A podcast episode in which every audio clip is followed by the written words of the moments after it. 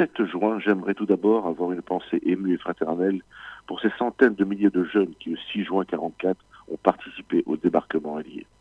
Les images et les témoignages nous montrent combien leur sacrifice et leur abnégation fut grande lorsqu'au sortir des barges et des avions, ils se sont lancés à la reconquête de la liberté.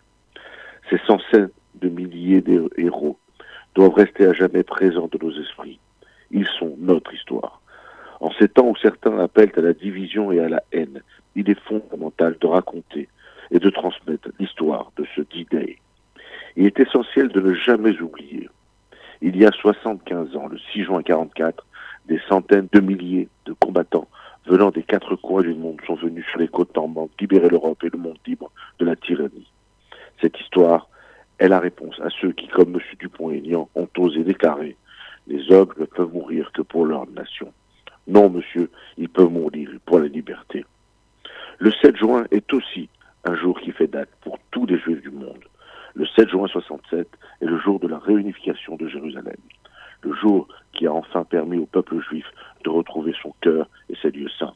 Nous n'oublierons jamais ce jour où les troupes de parachutistes israéliens pénètrent dans les rues sinueuses de la vieille ville. Nous n'oublierons jamais la voix du général Motagour annonçant avec émotion Ah Rabait Bayadenu jamais les généraux Ouzinarkis, Moshe Dayan, Yitzhak Rabin, Ariel Sharon et tous les officiers de Tsahal qui ont conduit Israël à la victoire éclair dans une guerre imposée face à l'Égypte, la Syrie et la Jordanie. Nous n'oublierons jamais ceux qui ont perdu la vie durant ces batailles. Depuis 62 ans, Jérusalem est réunifiée et est redevenue la capitale d'Israël. Il n'y a qu'à peine un an que le président des États-Unis, Donald Trump, y a transféré son ambassade. Il a fallu 62 ans pour qu'enfin certains États suivent ce mouvement courageux du président américain. Qu'ils en soient remerciés, mais surtout que tous les autres, antisionistes ou pas, ou simplement pas peureux ou frileux, comprennent que leur hésitation ne changera jamais le cours de l'histoire.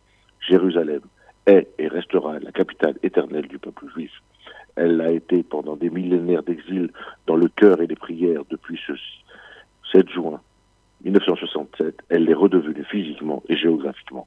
N'en déplaise aux marionnettes de l'ONU ou à ces diplomaties qui poursuivent une politique arabe de la France, alors que le monde lui-même a changé et que certains du monde arabe regardent déjà vers Israël et Jérusalem. L'histoire s'écrit au quotidien et doit énormément au courage et à la volonté des hommes. Que les héros soient honorés et que les autres se taisent. Vive la liberté, bonne fête à Jérusalem et d'avance bonne fête de Shavuot à tous.